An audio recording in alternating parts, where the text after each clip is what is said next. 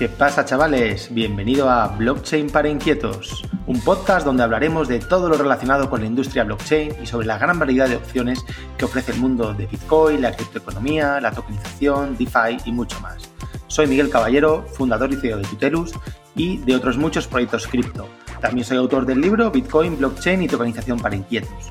Para saber más sobre mí, visita miguelcaballero.eu y para aprender sobre blockchain, busca formación en Tutelus o visita directamente blockchain.tutelus.com. ¿Qué pasa, chavales? ¿Cómo estáis? Eh, hoy tenemos un invitado muy especial, alguien que lleva en el mundo cripto mucho tiempo, aunque de una manera, no diría tangencial, pero, pero vamos, no se dedica al mundo cripto. Y se trata de el amigo Lucas Leal de Slow Training Resistance Institute y Fit Token. Don Lucas Leal, ¿cómo estás? Muy buenas. Muy buenas, buenos días, muy bien. ¿Qué tal? ¿Cómo, ¿cómo andas? Encantado, eh, liado, me he liado, pero bueno, bien. Genial. Bien, con ganas.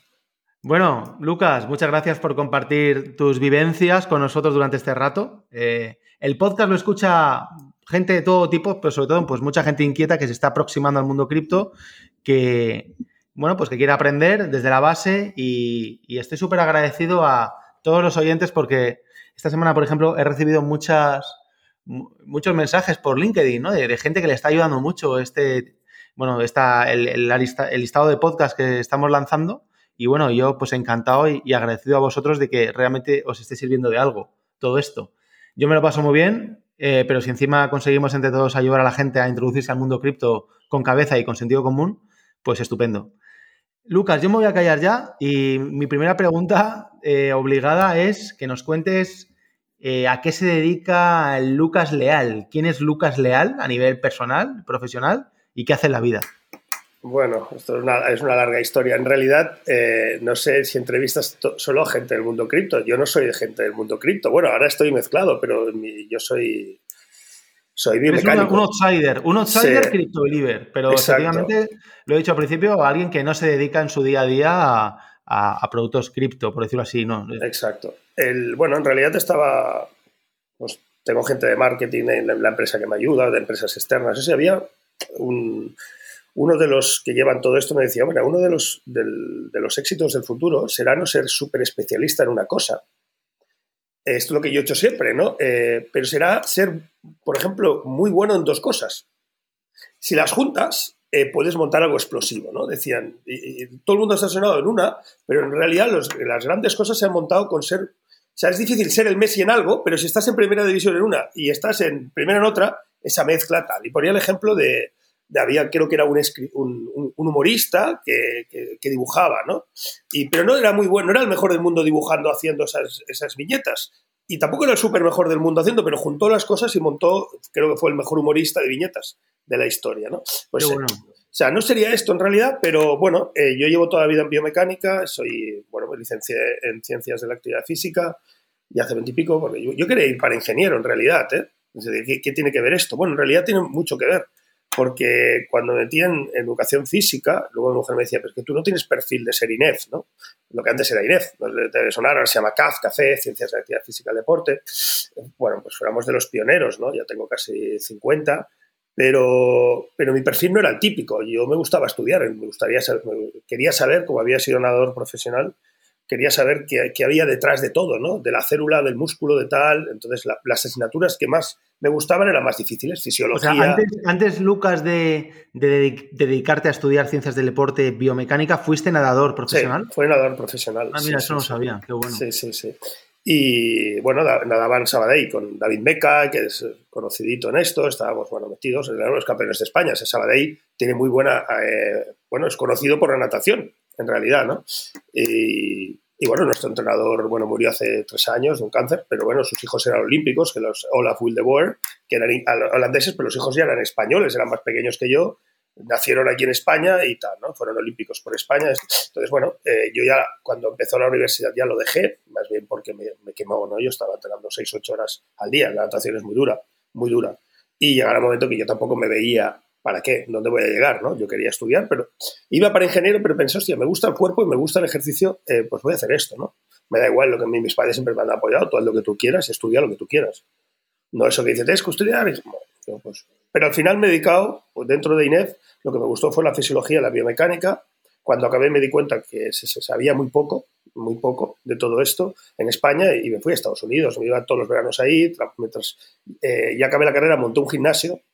Fue en el Hotel Melea Barcelona fue el mejor aprendizaje, por el mejor máster que podía haber hecho de todo lo que me pasó. Pero mientras yo me iba mucho a Estados Unidos, me iba ya mientras estudiaba INEF, y Estás hablando, Lucas, perdona que te interrumpa, mucho de biomecánica. Yo esa parte ya, pues algo he aprendido gracias a ti, pero seguramente la gente no tiene ni idea de qué es eso de la biomecánica. ¿Qué diferencia hay entre montar un gimnasio o montar algo relacionado con biomecánica? Bueno, en realidad eh, la, biomecánica tiene muchas ramas, ¿no? A lo mejor lo que se conoce es el análisis de un ejercicio por un 3D, algo así, pero eso es solo una parte. Nosotros en realidad, en la parte que me empecé a especializar es en la mecánica del ejercicio, ¿no? Cuando tú vas a un gimnasio y em, empiezas a aplicar ejercicios, programas, lo que sea, en realidad estás trabajando sobre cuerpos humanos y le estás aplicando ejercicios con palancas, perfiles, sí, estímulos a tejidos, tiene, eh, mezcla, es una mezcla entre la mecánica biológica. O sea, solo la mecánica del, lanzamiento de una bola o de un balón no, sirve, tienes que conocer el cuerpo humano e integrarlo, ¿no? Entonces, la mecánica del ejercicio es el análisis de todo lo que hay detrás de cualquier ejercicio, ¿no?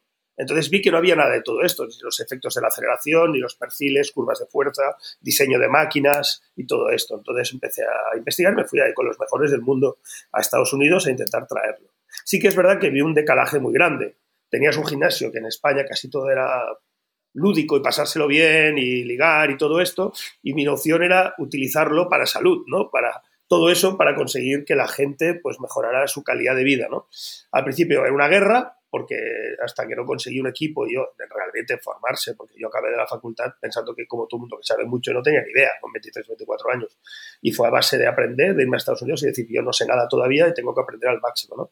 Y bueno, eh, fui aprendiendo al máximo y empecé a, cuando ya teniendo el gimnasio, empecé a montar los primeros entrenamientos personales de cara al 97-98, hace ya 25 años que prácticamente no había nada y no había ni estudios de entrenamiento personal. Entonces me cansé del gimnasio, vi que los entrenamientos tiraban y no me gustaba todo el concepto, me gustaba poder ayudar a la gente. Entonces monté uno de los primeros estudios de Barcelona, de España, solo de entrenamiento personal, que no había, no había mucho hace... Pues, o sea, un sitio para formar a entrenadores. Bueno, no, primero para... Sí, empecé, bueno, ya empecé a formar entrenadores mientras estaba en, en el gimnasio del hotel, porque me di cuenta y monté un seminario que se llamaba Más allá de levantar pesas. Otras, pues que veía que no era eso levantar pesas, tenía que haber mucho detrás, eso de las 3 de 10 tal.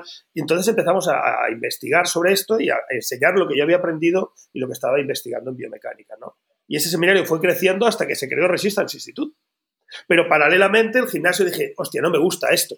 Me gusta un espacio más pequeño donde puedo hacer sesiones personales, pero eso es loco, eso lo llevan los americanos, el entrenamiento personal. La gente no lo comprará, pero bueno, poco a poco fueron comprándolo. Vino, es verdad que vino la etapa buena, ¿sí? del crecimiento del 2005, 2007, 2008 y, y ¿eh? luego tampoco me afectó demasiado negativamente porque la formación cuando hay crisis todavía sube más, ¿no?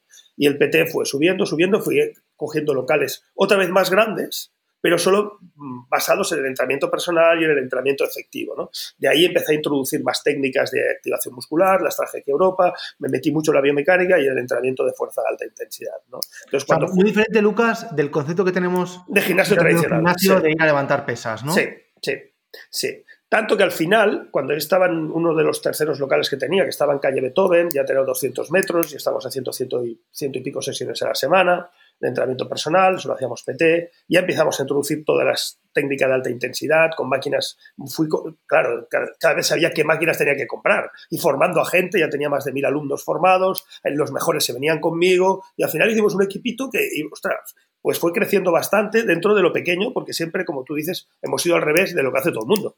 Oye, aquí tenéis presbanca, no, aquí no hay presbanca, aquí entramos a fuerza de esta manera, de esta manera. Y empezamos a trabajar lo que es la alta intensidad con slow training, eh, pudimos crear toda la metodología Slow Fit, creamos todo, metimos pantallas, porque me apasiona la tecnología, es donde viene todo esto, ¿no? Teníamos que tener datos, me, gustaría, me, gustaba tener datos de las sesiones. La gente cogía, cogía un entrenador, le ponía la placa que salía el asunto, hablaba con él, hacía cuatro ejercicios, pero no había un proceso metodológico que te llevara a decir, yo puedo demostrar que has duplicado o has triplicado tu fuerza en seis meses o en un año.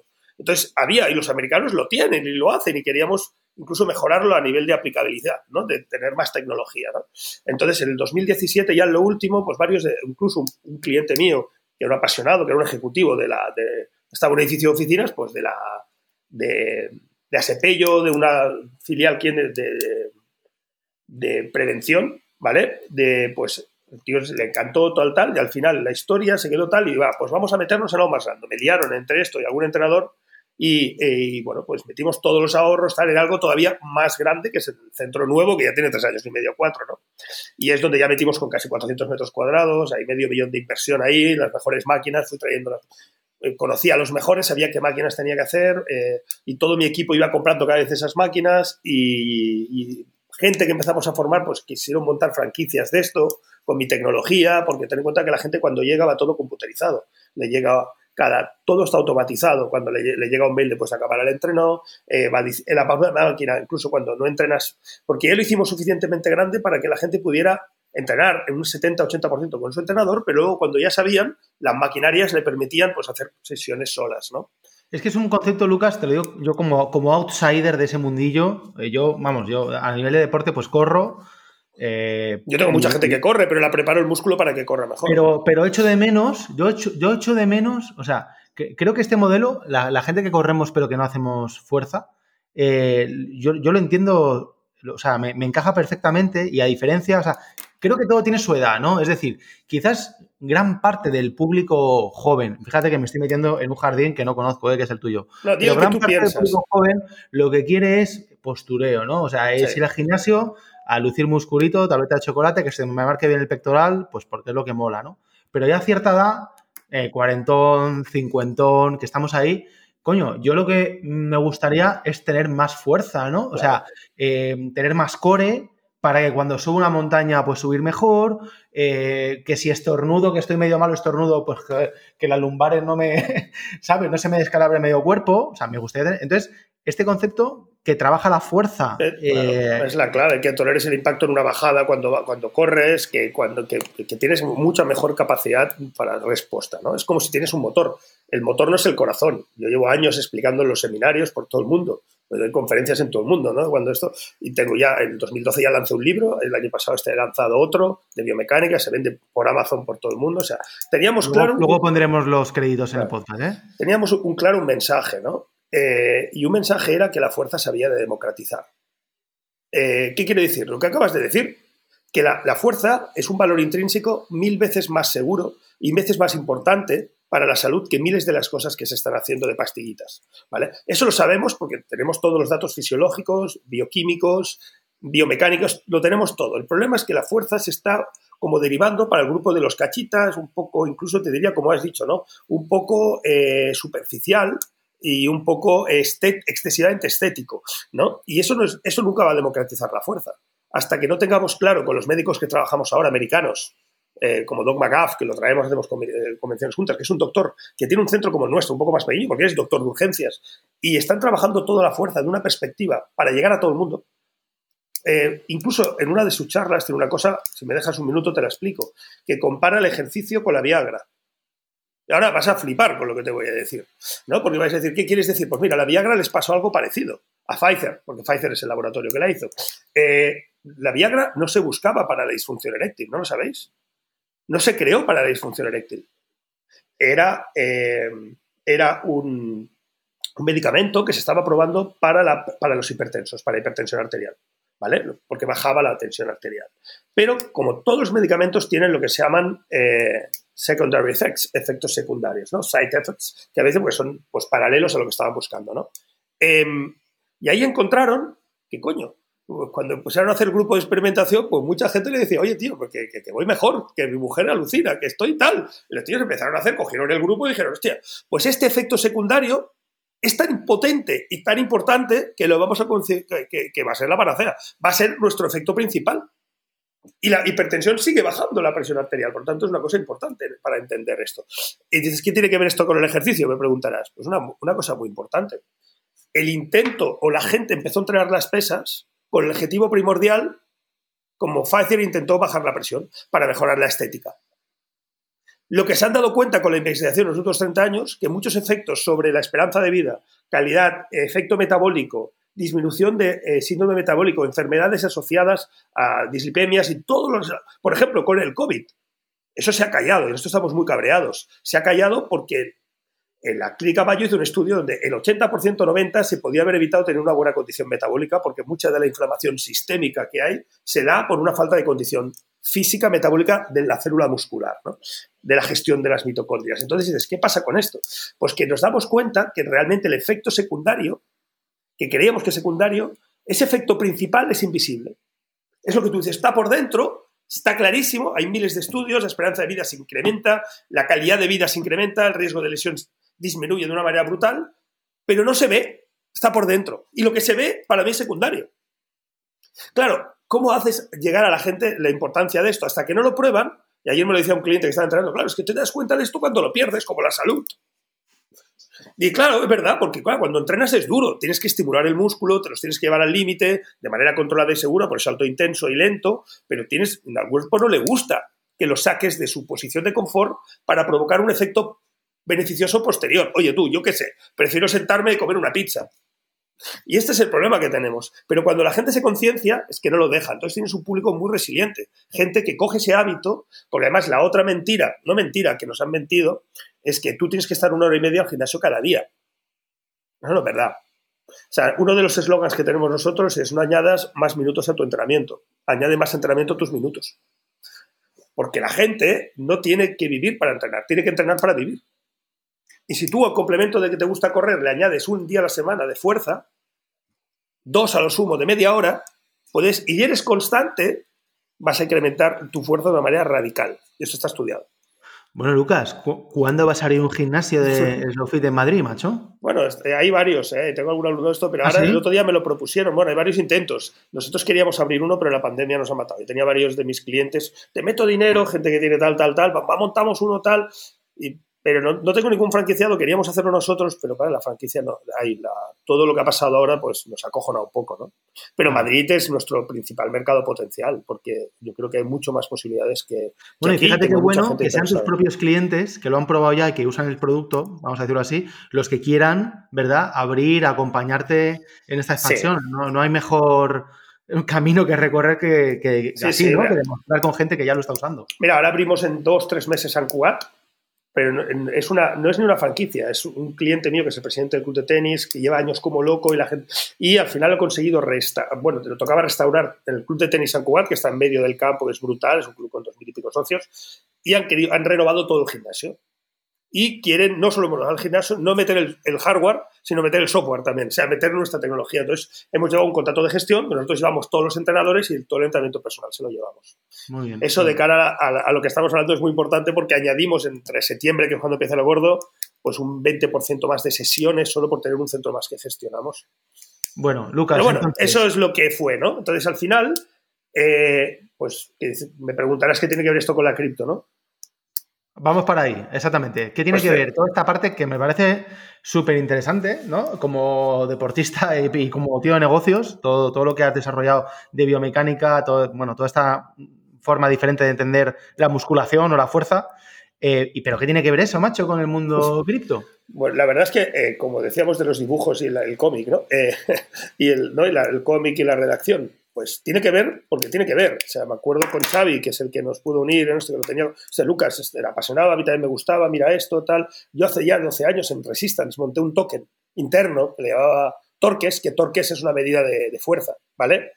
Y mi perro se llamaba Torque. Entonces, en la historia vamos a hacer torques, la gente intercambiaba torques, pero era interno. Pero yo siempre he tenido la tecnología ahí. Hace ocho años ya monté la academia online, Resistance Institute, monté un máster online, una, una, plataforma que me llevó dos años construirla. Es brutal y sigue funcionando a tope, ¿no? Y hemos creado muchas cosas dentro, ¿no? Entonces, la tecnología estaba claro y fíjate que lo que te he dicho, que todo va todos nuestros entrenamientos eh, van con tecnología. Entonces, al final, digo, hostias, si me gusta la cripto y me gusta todo este tema, creíamos que el marketing digital está muy bien, pero creíamos que podría haber una nueva. Y con Xavi hablamos, hostia, pero es que el criptomarketing puede ser. Si tú utilizas la, una cripto simplemente para generar más comunidad y para repartir parte de esos beneficios, de esos ingresos, en vez de dárselos a Google, los reparto entre, entre mis clientes por conseguir resultados, que eso es lo que me hará que haya menos, más retención, que, la gente venga más y por tanto consiga mejores resultados y se lo diga al otro y, más capacidad de, por ejemplo, de crecimiento por sistema, un, un sistema de referidos muy, sí, muy legal, muy óptimo y muy automatizado, ¿no? Entonces pensamos, ostras, pues claro, se pueden hacer tokens de utilidad. como tenías internos, tal, tal. Y así empezó. Por si te fijas, cuando hablamos contigo, incluso era, era más, mucho más humilde. Y ahora, quiero decir, que no queríamos ni sacarlo al en externo, ¿no? Queríamos tenerlo por dentro, ¿no? Porque quería, pues bueno, aparte de esta, pues sabíamos que parte de, de, de lo que se ingresaba se podía distribuir y nos disminuía mucho los costes de marketing digital y nos incrementaba la facturación. ¿no? Ok, entonces, el proyecto eh, lo tenemos ya eh, funcionando, está en fittoken.io. Eh, estamos, me gusta el nombre, Lucas, porque no hace referencia tampoco a, a, la, a la empresa, ¿no? Es fit del mundo del fitness. Bueno, es que claro, es buena pregunta. La otra al final decimos, hostia, pues esto puede ser. Oye, ¿por qué si a mí me sirve? Esa es la idea, ¿eh? Es lo por vamos a trabajar en los próximos años. Si a mí me ha servido para dos cosas diferentes, que es Slowfit, ¿sí? Y Resistance, ¿por qué esa moneda no lo podemos hacer transversal para que diferentes centros también la puedan utilizar sin el coste añadido de haberla creado? Una vez creada, es más fácil simplemente de implementar. Y ese es el trabajo de contigo, siempre te digo, ¿no? Ostras, sería chulo que se convirtiera en un token de utilidad del mundo del fitness, ¿no? Muy bien. Bueno, entonces yo, me meto a fittoken.io y lo primero que, leo ahí a la entrada es el token que te incentiva a entrenar mejor. Y pone, FitToken representa la criptomoneda del primer gimnasio tokenizado del mundo, con un modelo tokenómico para ser usado tanto dentro como fuera de la empresa mediante servicios DeFi. ¡Wow! O sea, suena un poco bestia, ¿no? Cuéntanos, ¿por qué me... O sea, ¿cuál es el modelo básico? Luego vamos a ver el detalle, ¿vale? Luego vamos a ver los temas de staking, los temas de farming, toda la movida, pero ¿cómo es que un token me ayuda a, me incentiva a entrenar mejor? Bueno, queremos que el gaming y queremos que, bueno, nosotros nos hemos encontrado, fijaros, eh, y tiro un poquito atrás, ¿eh? ¿eh? Cuando la gente entraba y decía, ostras, yo entreno eh, con un papel que me pone mi nombre personal, de personal tiene poco, porque le pones un nombre, el logo del, gimnasio y unas fotos con un 3 de 10 que tienes que hacer ahí, ¿no? no sé hasta qué punto la gente se motiva. Lo segundo que se motiva es primero que tenga un entrenador que le enseñe, que le enseñe a entrenar, a sentir el músculo. Pero cuando teníamos tecnología, siempre y cuando el entrenador fuera arropado y le enseñara la técnica, lo que pasa por dentro, que eso es clave, tampoco hay que perderse en eso. Pero si tú tenías algo que te dijera, hombre, el otro día hiciste tanto, llegaste a tanto, vas a subir un 2%. Ostras, y si después del entrenamiento te llegaba un resumen y te decía, hombre, sí, ya has tenido una densidad de entrenamiento tal, o sea, has estado un 40% del tiempo entrenando y un 60% cambiando, sí, un poco lento, ¿eh? A ver si vas más rápido entre máquinas. Y te va dando parámetros y al final de mes te hace un resumen. Y vas viendo todo esto, la gente le gusta y se lo va guardando y va viendo en su app, va viendo cómo va mejorando la fuerza, porque necesitamos eh, referencias, es como conducir con los ojos cerrados abiertos, necesito referencias, ¿no? Entonces, creemos que esto es un paso, yo, bueno, es que cuando nos dice que éramos pelos del mundo ya flipábamos, ¿no? Por decir, pero bueno, que es, así, es así, o sea, muchas veces nos, sorprendemos de las cosas que hacemos en España y tal, pero efectivamente no hay ningún gimnasio o ninguna cadena de gimnasios o ningún negocio de fitness que haya creado nada parecido. Bueno, luego te explicaré qué, por qué, porque la gente ve esto solo como una manera de financiarse. Yo tengo alguna gente del mundo esto que dice, ah, pero esto no te... No, no, todo lo contrario.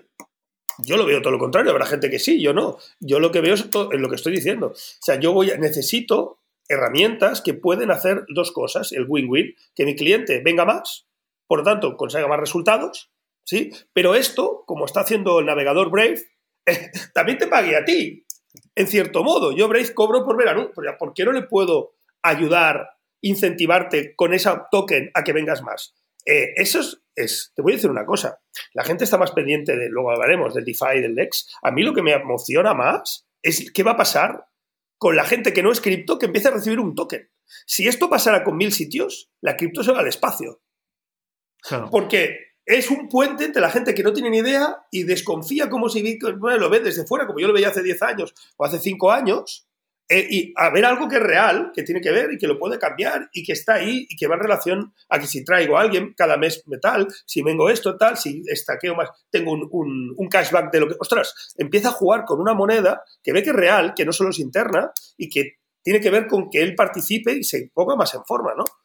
En realidad el Estado. Tú ves claro, Lucas, ahí que es un token de utilidad y todo lo que hemos estado trabajando estas últimas semanas, meses, es para crear mecanismos para darle efectivamente utilidad al toque, ¿no? Muy por, muy por delante de, que, de, la parte del precio, de especulación, ¿verdad? Y que esto se vaya. O sea, somos un poco hemos intentado hacer la, estrategia del, del anti-Dogecoin desde el punto de vista de Dogecoin, ¿no? Como símbolo de, del especulativo extremo que vale mucho, pues aquí no nos importa, entre comillas, eh, su precio, vamos a darle utilidad, que si realmente tiene utilidad, subirá el precio. Lo, lo, tenderá a comprar, a stakear y por lo tanto pues el precio subirá solo. Claro, tú sabes más de esto, pero yo creo, a veces en la vida hay que ir al revés. Yo siempre he ido al revés. No sé si a corto plazo funciona, pero a largo plazo yo lo tengo muy claro. O sea, si yo veo como un banco central, yo veo que nosotros hemos de alimentar al token y no el token nos tiene que alimentar a nosotros. Esta es mi visión, ¿no? eso, es muy bueno. Eso es muy bueno. ¿Y, ¿Y cómo lo alimento? Pues que ese token me genere más ingresos. Entonces eso me va a permitir Mm, tener capacidad para poder manejar ese token. O sea, que, que yo no tenga que, al revés, que yo aporte liquidez al token.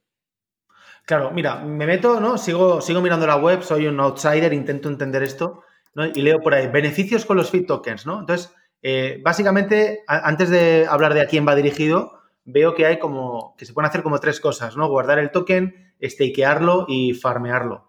Vamos, o sea, el tema de guardar yo creo que todos lo entendemos, ¿no? Pues oye, compro tokens o gano tokens, me los guardo y, los uso para, comprar cosas que luego nos cuentas. Pero, ¿qué es esto del staking y del farming? O sea, ¿por, qué es interesante esto para, la gente mm, del gimnasio, o de online?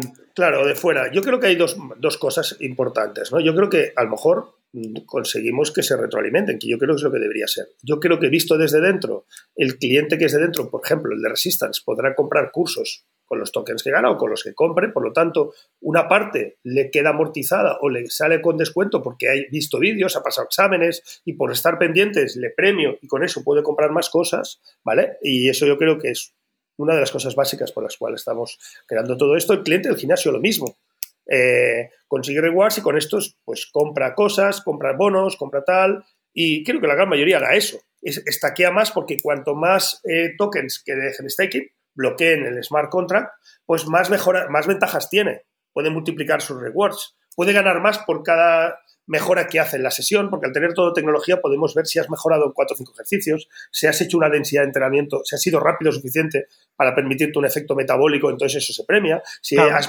Básicamente, Lucas, te interrumpo, disculpa, pero como todas las acciones que realiza el usuario en el gimnasio están monitorizadas por máquinas, eh, yo tengo un plan de entrenamiento diario y tengo que conseguir cumplir unos objetivos, ¿no? Entonces, obviamente, cumplir unos objetivos diarios o semanales o mensuales eh, siempre es jodido. Claro, me, exige pues no mucha disciplina como en cualquier eh, bueno pues como, en cualquier lugar. Entonces si yo stakeo cuanto más stakee eh, veo ahí que hay como diferentes niveles no basic advanced silver gold platinum. Cuanto más stakee digamos que que más multiplicadores claro tienes un multiplicador. En vez de ganar tantos en vez de ganar tantos tokens ganarás el doble o el triple entonces te interesa más, ¿no?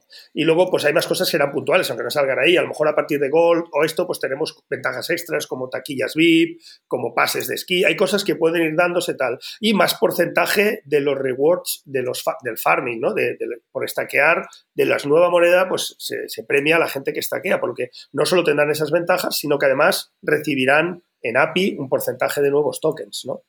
Eh, además, veo que, eh, aunque yo no sea cliente de, de Slowfit o Resistance, yo vivo en la Sierra de Madrid y me encantaría eh, ir a un, gimnasio de Slowfit, coño, y probarlo y, tal, pero independientemente de eso, yo puedo también contribuir al, al token, ¿no? Puedo farmear, puedo aportar liquidez y, contigo también hay mejoras, ¿no? cuéntanos un poquito de qué va incluso, Incluso hasta estaquear, ¿no? En fondo, porque a lo mejor no tienes esos rewards, pero tienes el porcentaje de, los nuevos que se dan, ¿no? creo que hay 12.000 al mes, ¿no? Repartidos entre los diferentes niveles de staking, más los, los que no se dan de constancia, porque también tenemos monitoreo de la constancia. Si la persona es capaz de ser constante durante tres meses, recibe extras, seis meses, un año, tal.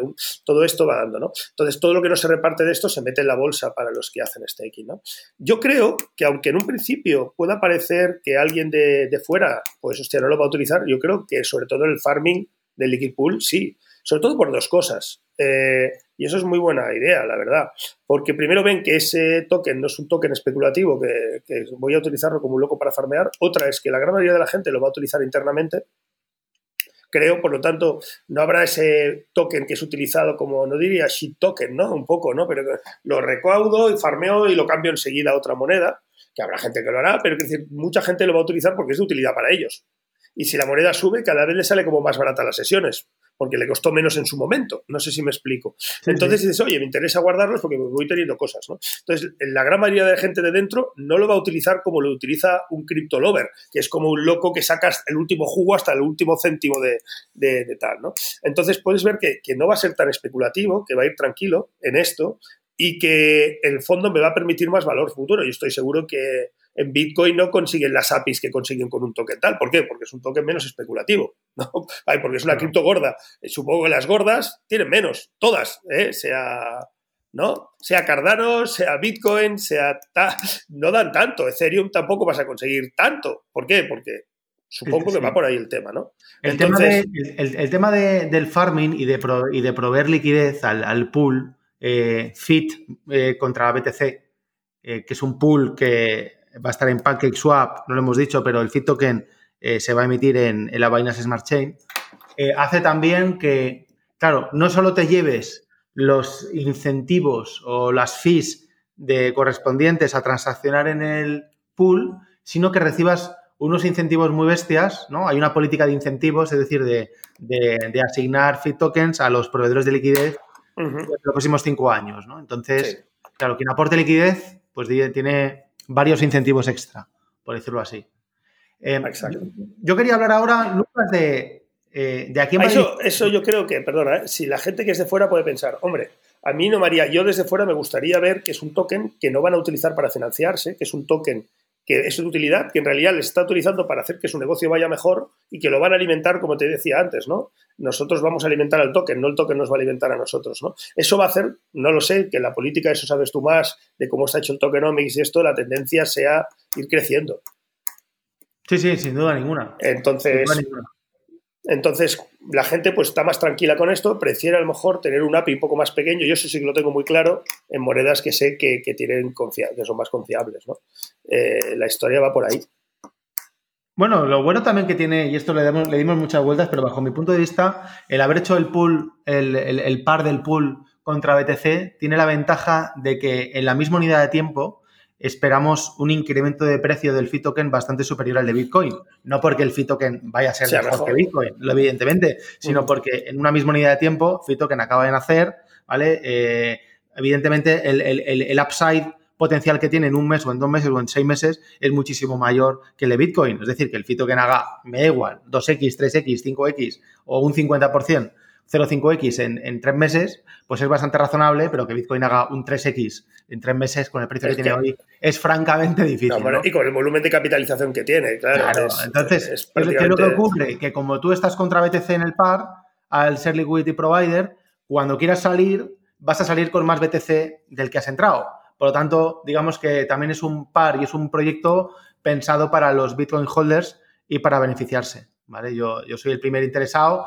Ya no hablo como Miguel Caballero, que sí, sino como, como persona del mundo cripto en, en, farmear o en aportar liquidez al pool, porque me mola el FIT token y me mola Bitcoin. Por lo tanto, por muy, o sea, si Bitcoin, o sea, si token va de puta madre, yo voy a recibir al final más Bitcoin con el que entré, ¿no? Claro, claro. Voy a seguir siempre ganando. Exacto, sobre todo quien entra al principio, ¿no? Supongo que lo ha entrado en un par más barato al principio, entonces ya le da igual que luego suba y baje un poco o no, pero ya es que es difícil que pierda, que pierda bitcoins al revés, lo más seguro que acumule más bitcoins, como dice. Eso es. Eso, puede Veo, Lucas, que a quién va dirigido. El token ha hablado de clientes, está claro, gente que entrena, recibe incentivos, y con el staking consigue a su vez más incentivos todavía. Claro, lo que no sabemos todavía es, perdona, es que si eso hace bien y la gente lo ve, los propios clientes que ahora no saben, como tienen más incentivos, solo por ello, aunque no sean del mundo cripto, van a stackear. No creo que hagan farming, porque ya el sistema ya, el farming solo lo haremos en fintoken.io, pero el staking sí que estará posible para esta gente y les enseñaremos, ¿no? Eso yo creo que incrementa bastante el valor de la moneda, porque tendrán que comprar moneda, ¿no? Y se quedará ahí, ¿no? Lo. Entonces la gente de fuera, pues lo puede ver un poco más como que es una moneda de utilidad, que no es el buff, como decías, de Dog. y, ostras, pues yo creo que les va a dar más garantía, ¿eh? No lo sé, tú sabes más de este mundo, de cómo funcionan los tokens. Muy bien, muy bien. Bueno, vamos a seguir. Eh, estoy viendo ahora la distribución que hicimos de los FitToken. Bueno, en, en fittoken.io tenéis la información pública del white paper, tenéis el deck, tenéis todo, ¿vale? Para verlo bien. Eh, y veo que, que, gran parte de los tokens los, los hicimos o los llevamos a sistemas de incentivos. Es decir, nada más y nada menos que el 60% de los tokens son incentivos y rewards. El 60% de todos los tokens emitidos, ¿no? Entonces, eh, equipo promotor veo que se queda un 10. Cuéntanos un poco cómo funciona. Venta privada un 10, luego hablaremos un poquito de la venta privada. Pero, ¿cómo, o sea, eh, por qué hicimos esta distribución de tokens, Lucas? Hombre, porque yo creo que es por lo que hemos estado hablando antes, ¿no? Creo que es importante para nosotros, y aunque pueda parecer un poco raro, que realmente quien disfrute todo esto es la gente, nuestros clientes, porque lo van a utilizar en beneficio de utilidad, de darle utilidad a ese token, ¿vale? Eh, cuando le das el otro, yo creo que es gente que le va a dar, solo, simplemente le va a intentar jugar todo esto, lo va, lo va a especular con él. Yo creo que no va a ser un token eh, especulativo por dos motivos. Uno, por cómo está diseñado el tokenomics, eso sabéis más vosotros, y, aparte esos rewards pueden ir durando más, porque si el valor del token sube, se dan tanto fijado a euros, por lo tanto es posible que esa bolsa de incentivos dure años y se vaya dando muy escalonadamente y que la gente la vaya utilizando de manera escalonada. Eso para mí es importante. ¿no? También pues ayudar al proveedor de liquidez a hacerlo, yo creo que también le va a ayudar eh, ¿no? a, que esto se mantenga, ¿no? de que se quede, eh, que, haya liquidez suficiente y que pueda realmente poder cambiarse bien. ¿no? Hay un tema, hay, un tema que me, vamos, que, creo que está muy bien diseñado, que es que, por ejemplo, los, los tokens ¿no? del equipo promotor están bloqueados. Hay ciertas cosas que cuando te, te, paras a, analizar bien el white paper y tal, te das cuenta de que no es un token creado, como decías, para que quien se lo ha inventado se haga rico, sino todo lo contrario, para que lo disfrute de la comunidad, eh, porque, bueno, pues eh, la gente de la empresa básicamente no tenéis acceso todavía a los tokens. No, y, los un año a cuatro y poco a poco. Claro, los principales incentivos se reparten el primer año, justo cuando el equipo promotor no tiene acceso a los tokens. Por lo tanto, ahí está muy claro ¿no? el, el trasfondo del asunto. Sí, exacto. Y luego hay otra que ya es un tema interno nuestro, ¿no? Pero la autocartera nunca va a ser utilizada para vender tokens en sí, como mucho para regular el precio. No sé si me explico. Se va a ser utilizada para, para proveer liquidez y para guardarla. En realidad, si se pudiera, nosotros compraríamos eh, tokens eh, a, a Pancake, en realidad. a, la, larga, la idea es que yo necesito tokens, los tengo que comprar. ¿Por qué? Porque es un gasto que yo tengo en marketing. No sé si me explico. Eh, eso poco a poco será así. Luego también estamos jugando un poco con las franquicias. Tenemos que guardar una parte para vendérselo a las franquicias, para que lo utilice cada vez más gente. Esto será un poco la... O sea, un poco la estrategia ahí es utilizar el beneficio que genere la compañía en las distintas acciones que tenga que ver con los tokens, ese beneficio, utilizarlo a su vez para quemar o comprar tokens Exacto. El, objetivo es lo mismo quemarlo para disminuir la oferta y por lo tanto, pues para que ayudar al token a, que absorba, más claro, si la autocartera se queda ahí, incluso hay un mecanismo quemado que lo hemos potenciado bastante. ¿Para, para qué? Para esto, para reflejar eh, para repartir, no repartir porque no son acciones, ¿vale? pero para que no se devalúe, para realmente repartir eh, el, en vez de dárselo a Google, eh, en marketing reparto esos incentivos a mis clientes, pero eso los tengo que comprar, ¿no? Entonces, la estrategia de quemado para nosotros, tú sabes más del tema, es clave, ¿no? Y vamos a apostar mucho por, ser muy francos en esto, ¿no? Muy bien. Por, quemar muy bien la moneda. ¿Qué pasó la venta privada, macho? ¿Qué pasó el jueves 22 de abril a las 10 de la noche? Joder, con nocturnidad y alevosía, ¿no? Eh, no pues yo no me lo esperaba. Miguel se reía porque ya más o menos lo tenía. Yo no sabía. Yo digo, hostia, estaremos dos semanas, tres, a ver si llegamos, porque la idea es buena, necesitamos tal. Pues duró unas horas. En la mañana tuvimos que cortar. Miguel, corta, corta, que, que, la venta privada se ha pasado. Y hay gente que se ha quedado fuera. La, venta se, se, completó, yo creo que en hora y media por ahí. Lo que pasa es que como era tarde ya, nos fuimos a, a dormir a la cama y tuvimos que ya por la mañana nada más levantarnos, ¿verdad? Dijimos, vamos a quitar la web, que seguimos recibiendo gente que quiere tokens y ya no quedan tokens. Exacto, tuvimos que cortarle a la gente, oye, sí, pero enviamos ya, pero es que llevamos tal, ¿no? Pues ya no se puede, ya no, no, se pasó a lo mejor con los vuestros, ¿no? Oye, los ¿no? Oye, que, esto del fit token, no, es que ya, es que ya se ha cerrado. Incluso... reservamos, eh, ¿no? Teníamos en la recámara, yo te lo decía, tenía en la recámara a toda la comunidad tuteliana eh, esperando poder comprar tokens y lo íbamos a hacer el viernes, el viernes al mediodía, íbamos a abrir la venta privada a, la comunidad tuteliana a los tokens que no hubiéramos vendido entre la comunidad eh, SlowFit. Pero claro, mm, no hizo falta. O sea, volaron todos, literalmente. Y lo, chulo, Lucas, es que, bueno, aparte de que no hubo ninguna ballena, no dejamos nosotros, ¿verdad? Que nadie comprara muchos tokens. Eh, es que fue gente que, eh, o sea, la mayoría fueron no cripto. Quiero decir, gente que... ¿Sabes lo que me está lo que proyecto, verdad? Lo que me está costando, porque ahora estoy haciendo formación continua. Viernes me quedo horas. Hostia, Lucas, gracias por tu paciencia. Claro, estoy haciendo polls, encuestas todo momento para que vayan aprendiendo. He creado como un grupo de fundadores porque es lo que tú dices, no son criptos, hay cuatro o cinco que somos lo que nos gusta, estamos ahí, estamos metidos, el equipo, el equipo ha entrado también comprando una parte porque creía en esto, además de lo que les puede poco a poco pues repartir entre tal, ¿no? Pero están creyendo mucho en esto, ¿no? Y eso para mí tiene una cosa buena. Tiene una cosa mala, que hay que formarlos en todo, desde lo básico y tal, pero es que tiene una cosa buena que creían en nosotros, creían en el producto, creían en lo que estaban, porque eran clientes, tanto Resistance como de Slowfit, ¿no? Y entonces confiaban en nosotros porque nos conocen, ¿no? Esto todavía más responsabilidad. Pero eso es bueno, ¿no? Porque tiene otra parte buena, que además no es gente que va a especular, van todos a largo. Dudo que cuando arranque vendan. No, vamos, a mí, a mí, el proyecto me encanta, tú lo sabes, siempre te lo he dicho y, y es que es la verdad. Nos llegan proyectos todas las semanas o sea, yo mi, mail puedo parecer hasta un poco desagradable a veces y, y, bueno, en mi podcast puedo decir palabrotas, ¿no? No pasa nada. Y los de otros no, pero mío sí. Y a veces, y pido disculpas porque puedo parecer un poco gilipollas, ¿no? Cuando la gente me, me, pide mm, pues que les hagamos un proyecto, que tienen presupuesto, que tal. Pero normalmente la, la, mayoría, o sea, el 90 y muchos por ciento de los proyectos que nos llegan los descartamos, ¿no? Por falta de tiempo o porque no nos queremos el proyecto. Entonces a mí el Token siempre me ha gustado. Pero es que, el, o sea, creo que que los condicionantes que tienes, y si alguien está interesado en hacer algo parecido, pues que se aplique el cuento, claro, no son tan fáciles de, tener. Quiero decir, tú tienes ya una comunidad súper fiel, ¿no? Es como nosotros con los tutelianos, ¿no? Joder, los tutelianos son una comunidad súper agradecida que sacas cualquier cosa y vuela.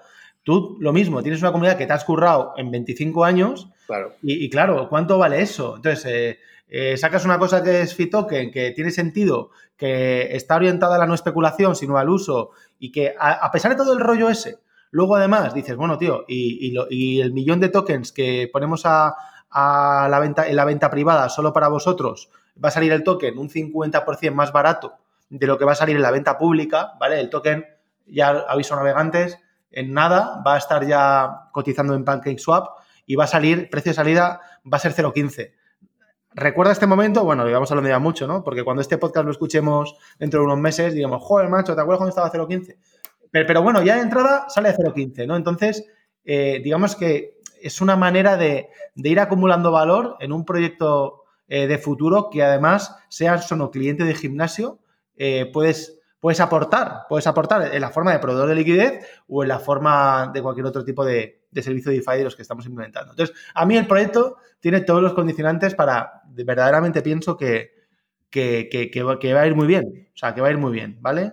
Es, inevitable que un token como el Fit Token no absorba valor. Es inevitable, tiene que absorber valor, va a absorber valor.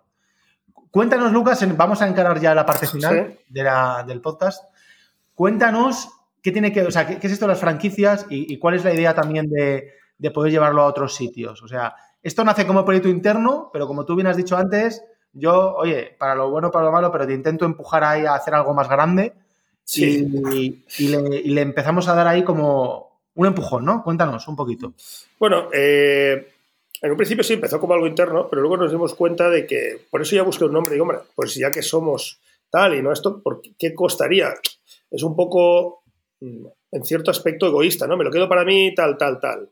Y por otro lado también, también es, egoísta, es un equilibrio en decir, vale, si conseguimos que es el primero, que se haga bien, que ese tokenomics esté bien diseñado, a los demás será más fácil, porque cuando se tiene que implementar en una franquicia, yo pensé, claro, yo he creado alumnos eh, que, que están funcionando muy bien nuestros centros más pequeños, nuestras franquicias de Zaragoza, de Durango, o sea, con boxes como Durango, en el Goibar, tenemos en Almoradí, Alicante, en Girona, ahora estamos en Bilbao, abrimos al 4 en la propia gestión y se irán abriendo más, ¿no? Es lo más seguro que acabemos 40, 50. Poco a poco, yo las franquicias es complicado porque tengo gente como loca de las de maquinarias que es lo que utilizo. Oye, no, pero te lo abro por... No, el problema es que tengo que tener gente formada y eso me cuesta años, ¿vale?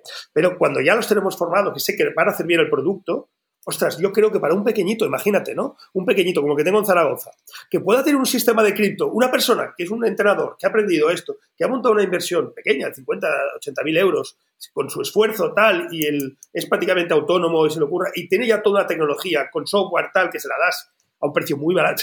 Dentro de la gente que haya formado, para mí son de la familia, todo esto. Y además puede tener este sistema. Es brutal, porque aparte no tendrá que crear tokenomics, simplemente tendrá que comprar unos tokens y como adaptar algún smart contract para referidos, algo así, pues que irá solo.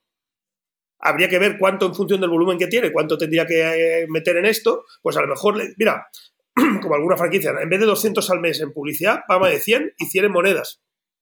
Porque te va a ser mejor. Entonces, creo que el criptomarketing acaba de arrancar, pero tiene, tiene futuro. ¿no? Si esto pasa paralelamente, porque también nos interesa que el token tenga su camino paralelo, ¿no? Fittoken.io, porque a mí no me va a hacer más y menos competencia. A lo mejor al principio he sido el primero, ya lo voy a tener, pero que, que otro centro o alumnos nuestros que tengan otros centros de pilates, de entrenamiento, puedan tener esto, eh, pues dentro de, la tecnología que tengan, porque a lo mejor no tienen tanta tecnología como yo para poder incentivar de la misma manera, pero siempre se puede hacer muchas cosas. ¿no?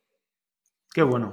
Pues, pues, oye, ¿por qué esa gente, por qué no se puede convertir en un token de utilidad de todos, no solo de nosotros? ¿no?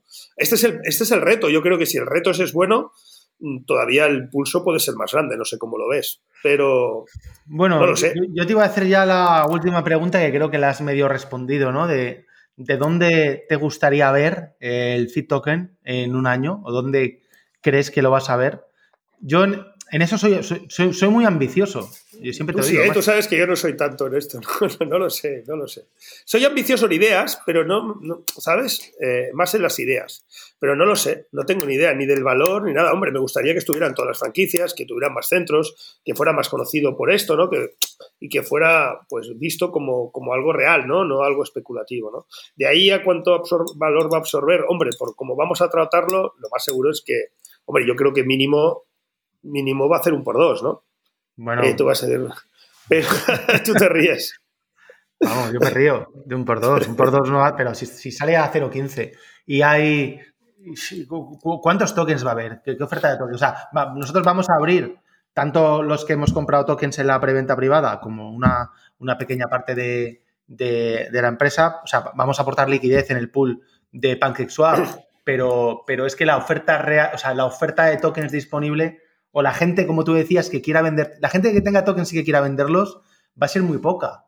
Entonces, en la medida que este proyecto lo empieza a conocer gente, tanto por el podcast como por la comunidad hoteliana, como por el gimnasio, como por colegas de colegas, etcétera, es un token que sale muy barato, los tokens recién nacidos pues tienen un upside muy grande y a diferencia de la gran cantidad de tokens que salen en la BSC que son copias de copias de copias de copias. Eso es lo que me da miedo. son force, de de basura.